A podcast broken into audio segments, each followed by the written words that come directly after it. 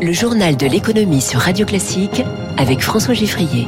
L'économie au scanner de Radio Classique. Trois titres. Une quasi-brique il y a 20 ans. L'iPod devenu une simple appli et qui tire sa révérence. La fin du suspense sur le plafonnement des indemnités au prud'homme, c'est aujourd'hui. Et puis la spirale de l'inflation. Les patrons de PME françaises craignent que se mette en place la boucle prix-salaire. Radio Classique. Journal de l'économie qui démarre avec une promesse signée Steve Jobs en 2001. This amazing little device holds a thousand songs. And it goes right in my pocket. Ce petit appareil incroyable contient 1000 chansons et il tient dans ma poche. Voilà comment le patron d'Apple présentait son nouveau joujou à l'époque et il joignait le geste à la parole. Hein. Il savait bien faire en rangeant immédiatement sous l'œil des caméras son iPod dans la poche de son célèbre jean. 1000 chansons dans votre poche. C'était devenu le slogan euh, publicitaire de l'iPod. Promesse toute simple comme l'était l'usage de ce produit. Bonjour Eric Mauban. Bonjour François, bonjour à tous. C'est un petit événement. Apple annonce la fin de sa production. Oui, L'iPod était à son lancement un produit révolutionnaire, vous l'avez dit. Hein. C'était un temps où Apple était surtout connu pour ses ordinateurs. La société a entamé la diversification de ses activités en innovant avec la mise sur le marché de ce lecteur de fichiers MP3 permettant de charger légalement de la musique. Ce produit au format d'un jeu de cartes, comme disait Steve Jobs, a connu un immense succès. Il est rapidement devenu le symbole de la marque au point de représenter 40% des revenus d'Apple en 2006. Un an plus tard, en 2007, arrive le premier iPhone, lui aussi révolutionnaire. Petit à petit, le smartphone a fini par remplacer l'iPod qui n'a plus équipé que les enfants trop jeunes pour avoir un téléphone. Aujourd'hui, tous les smartphones intègrent des plateformes musicales, mais l'héritage et l'esprit de l'iPod perdurent. Eric Mauban, et on est frappé de voir qu'Apple réussit à créer l'événement, même quand elle arrête un produit qui était un peu oublié. C'est ça le génie euh, du récit marketing de cette entreprise. Et puis quand même la surprise, c'est de constater qu'on en fabriquait encore finalement des iPods. Et je retiens ce chiffre, 450 millions d'iPods vendus dans le monde en 20 ans. Merci Eric Mauban. Toujours au sujet des, des GAFA, on note cette plainte déposée par un modérateur de Facebook, l'un de ses milliers d'employés chargés de faire le tri parmi les contenus. Il décrit des conditions de travail indignes, des méthodes d'embauche trompeuses, des rémunérations irrégulières et surtout un manque de soutien psychologique. Il explique notamment que la première vidéo qu'il a vue dans le cadre de son travail, c'était une décapitation en direct.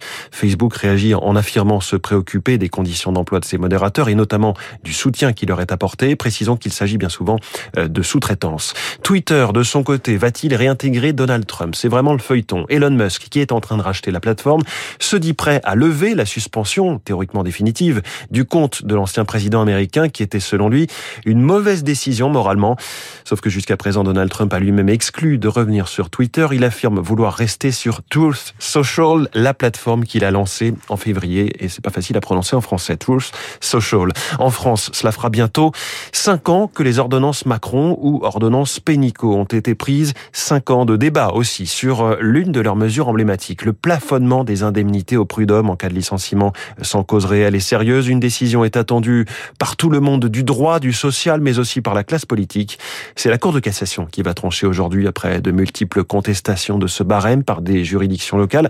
Alors ce matin, sur Radio Classique, Émilie Vallès, vous tentez un bilan de cette mesure. C'est notre dossier dans ce journal de l'économie. Désormais, avec le barème Macron, c'est uniquement votre ancienneté dans l'entreprise qui détermine le montant de votre indemnité prud'homale. Avec un plafond fixé à 20 mois de salaire, le préjudice réel n'est plus pris en compte, explique Ilan Moutlag, avocat associé au cabinet 41, qui défend les salariés. C'est très codifié. On prive le juge de sa possibilité d'apprécier concrètement les situations des salariés. On leur dit maintenant de manière robotique, c'est tant de mois de salaire. Et cela pénalise notamment ceux qui ont peu d'ancienneté, poursuit cet avocat. Un cas très concret, une situation où une salariée avait un an d'ancienneté on a obtenu deux mois de dommages d'intérêt, là où dans une situation identique avant les ordonnances Macron, on aurait pu obtenir 6 à 8 mois de dommages d'intérêt. Parce que sa situation personnelle liée à son état de surendettement, liée à la vente de sa maison, liée à ses enfants à charge, fait que le préjudice est moins bien indemnisé. Elle a touché 3 000 euros, alors qu'elle aurait pu obtenir 12 000 euros. Et cette salariée n'est pas la seule. Les dommages et intérêts ont globalement baissé. Selon une étude publiée dans la revue Droit Social, les salariés ont touché en moyenne l'équivalent de 6,6 mois de salaire contre presque 8 avant l'instauration du barème. Du coup, beaucoup renoncent à aller au prud'homme, dénonce Laurent Berger, numéro 1 de la CFDT. Nous, ce qu'on réclame, c'est quand il y a faute de l'employeur, il y a réparation à hauteur du préjudice subi.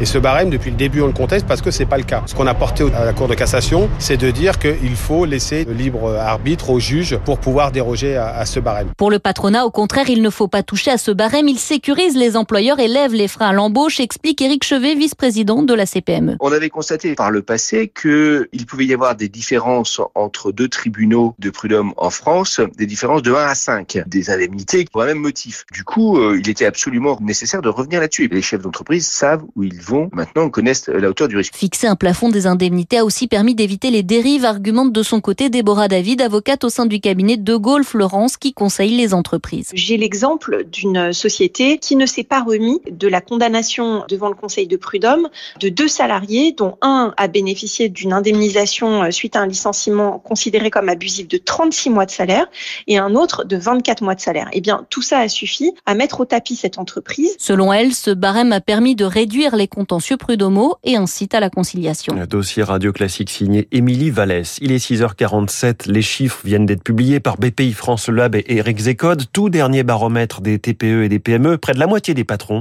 anticipent un impact fort de la guerre en Ukraine sur leurs activités. Les prix augmentent, la pression monte de la part des salariés de plus en plus nombreux à réclamer une augmentation. Alors faut-il redouter cette boucle prix-salaire qui entretiendrait l'inflation? Philippe Mutrici, le directeur des études de BPI France. 61% des dirigeants prévoient d'augmenter leur prix de vente en 2022. Donc c'est pas la totalité, mais ça commence à être significatif. Et surtout, c'est en hausse par rapport à février. Ils étaient déjà 58% en février. Deuxième point, c'est que parallèlement, 55% des dirigeants comptent augmenter les salaires de leurs collaborateurs. Et quand on demande à ces 55% de dirigeants pour quelles raisons ils augmentent leurs collaborateurs, le premier motif, c'est évidemment le prix de l'énergie. Donc on n'est pas encore sur la constitution pleine et entière d'une boucle prix-salaire, mais on s'en approche. L'inflation, principale difficulté de Joe Biden en ce moment, c'est ma plus grande priorité nationale, affirme le président américain. Je veux que chaque Américain sache que je prends l'inflation très au sérieux, dit-il. Façon de préparer les esprits à quelques heures des nouveaux chiffres mensuels. L'inflation qui a agité les marchés financiers ces derniers jours. Tentative de rebond hier, CAC 40 plus 0,51%. En revanche, le Dow Jones a fini à moins 0,26. Le Nasdaq, lui, a gagné 1%. Le pétrole est à nouveau en baisse. Le Brent à 104 dollars. Le WTI a frôlé la barre des 100 dollars. À Tokyo, le Nikkei est en ce moment en légère hausse, plus 0,31%. Le spatial européen est-il en perte de vitesse? La décision de Moscou de ne plus lancer de fusée Soyuz depuis Kourou a relancé les inquiétudes sur l'avenir du site de Guyane. En attendant Ariane 6, le temps risque de paraître bien long pour les salariés. Arthur Sauzet est spécialiste des questions spatiales auprès de l'Institut Montaigne. Il faut distinguer deux choses. La transition entre les deux lanceurs, Ariane 5 et Ariane 6, est un sujet normal et attendu. Et il ne devrait pas y avoir de difficulté puisque aujourd'hui, Ariane 6 fait l'objet d'un certain nombre de contrats, y compris récemment d'Amazon. Donc, je dirais qu'à moyen terme, une fois la transition passée, il n'y a pas vraiment d'inquiétude justifiée. En revanche, il y a des questionnements liés plus généralement à l'évolution des lanceurs européens. Et là, on se pose la question d'ores et déjà de la suite, hein, Ariane 7, les autres. Et on peut voir l'avenir avec optimisme, pour autant que la politique spatiale européenne continue à se restructurer pour prendre en compte les enjeux de ce qu'on appelle le New Space. Et avec de nouvelles ambitions, il y aura nécessairement de nouveaux lanceurs qui permettront de voir l'avenir du site avec optimisme.